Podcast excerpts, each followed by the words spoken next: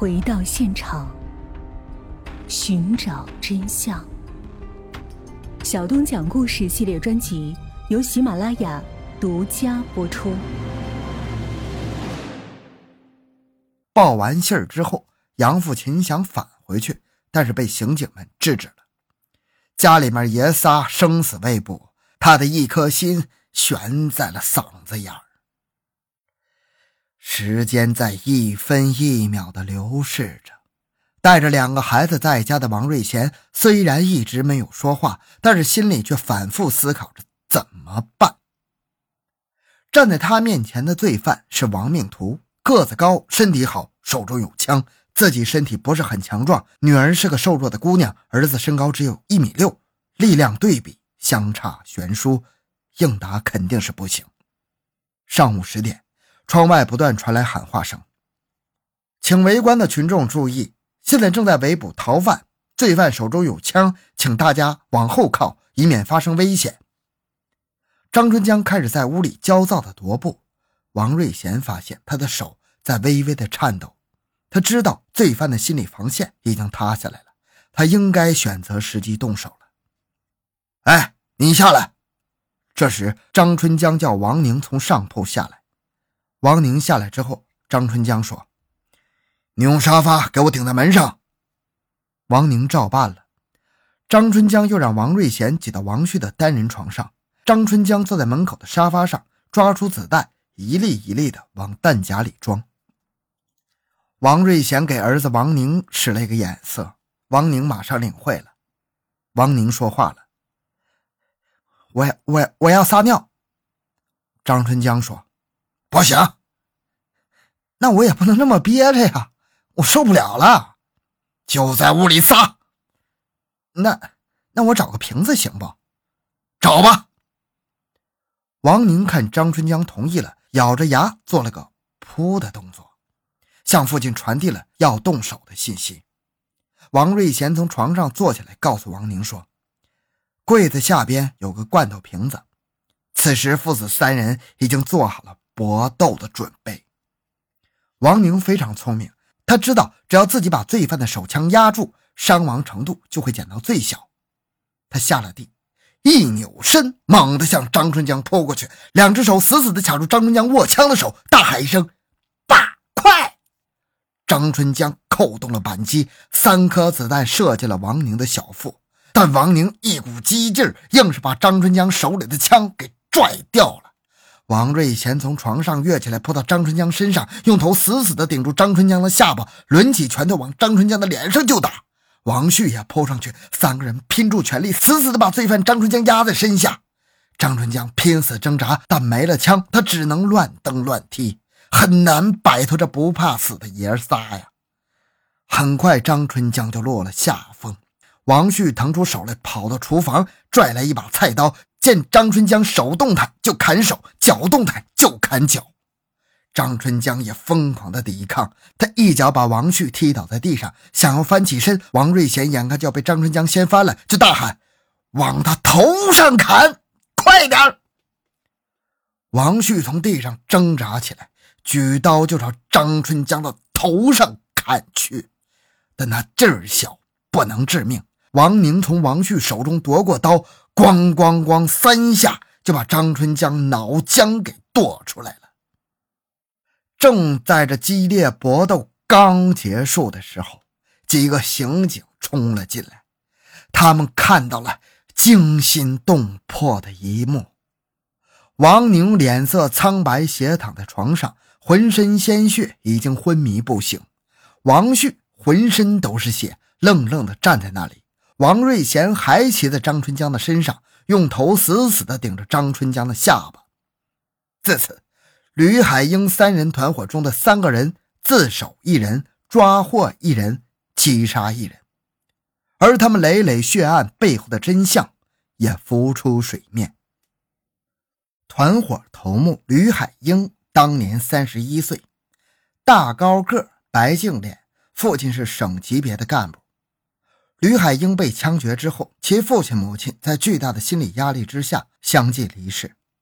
二号人物就是二十九岁的张春江，身高一米八，体格好，是沈阳松陵机械厂的汽车司机。三号人物就是自首的边元朝，生于中国人民志愿军赴朝参战的1952年，因为盗窃被教养两次，出来后在沈阳电工铸铁厂当工人。吕海英生于1949年，家境殷实，可他从小性格粗暴凶悍，从上学到工作，走到哪儿都是一霸，没人敢惹。文革当中，吕海英作为造反派，参与了大规模的武斗。练成了杀人不眨眼的毒辣性格。文革结束后，政府追究吕海英罪行，判处他几年劳教。在这期间，他认识了因为盗窃被劳教的边元朝，两个人都是干部子弟，境遇类似，臭味相投，很快成为了无话不谈的朋友。吕海英出狱之后，托了很多关系才把原来的工作保住。可是同事们对刚出狱的吕海英皆侧目以对，觉得他不是个好东西。这时，一个叫张春江的同事走进了吕海英的生活。说起来，张春江也是因为文革中参加武斗，将很多人打成重伤，后被判处几年劳教。这二人的经历简直是复制粘贴一般，失落、怨恨、本性难移，让吕、张、边三人走到一起。一开始，他们只是坐在一起喝酒吹牛，可是吕海英并不满足，他心里总是憋着一股气儿。想要报复，于是他提议，干脆做些大事儿，先去搞枪和炸药，专打军警，把沈阳搞乱，然后劫持飞机去台湾。凶悍的张春江立即表示同意。边元朝态度暧昧，虽然是个惯偷，但是他胆子小，而且父亲大哥都是警察，让他做这事儿，他有些发怵。可迫于吕海英和张春江的淫威，怕被杀人灭口。边元朝只得依从他们。那个时代枪支管理不严，吕海英轻松买来两支发令枪。他找到工人朋友帮忙改造成小口径自制手枪。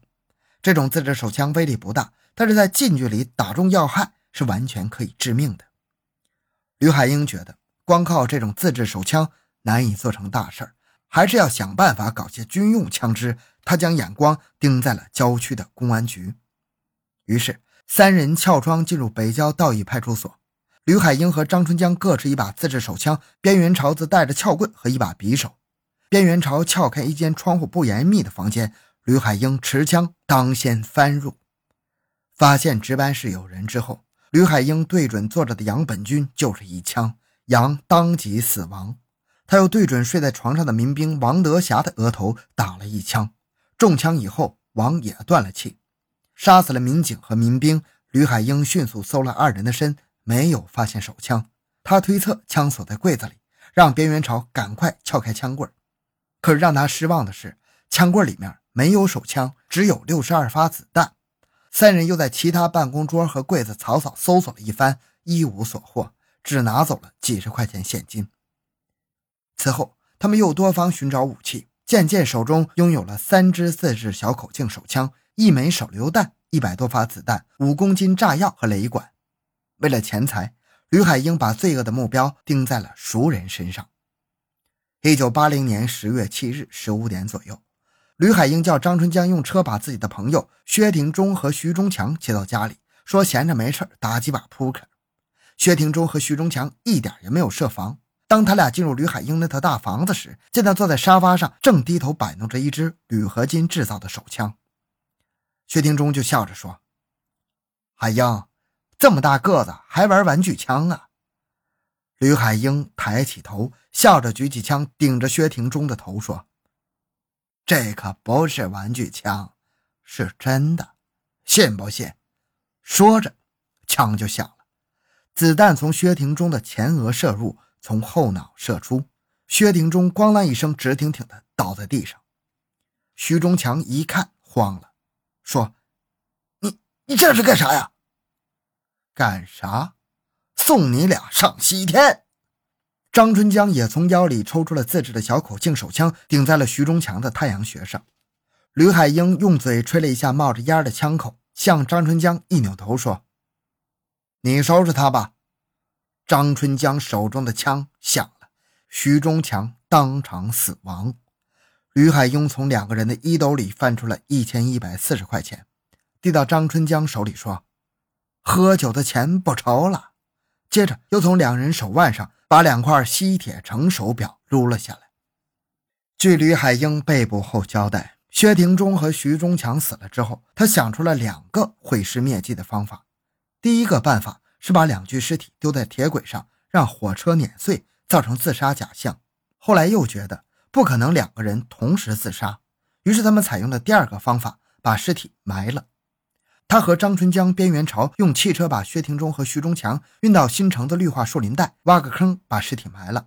之后，他们为了抢制式手枪，又盯上并杀害了刘善龙。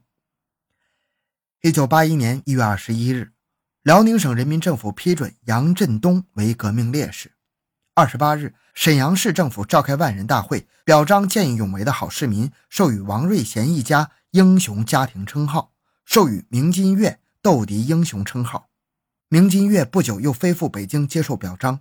从北京归来，他被调进了沈阳公安机关，成为一名人民警察。同年三月二十一日，吕海英被押赴刑场执行枪决。边元朝因为有立功表现，判处死刑，缓期两年执行，算是保住了一条命。至此，这场轰动一时的吕海英杀人团伙覆灭。好了，这个案件讲完了。小东的个人微信号六五七六二六六，感谢您的收听，咱们下期再见。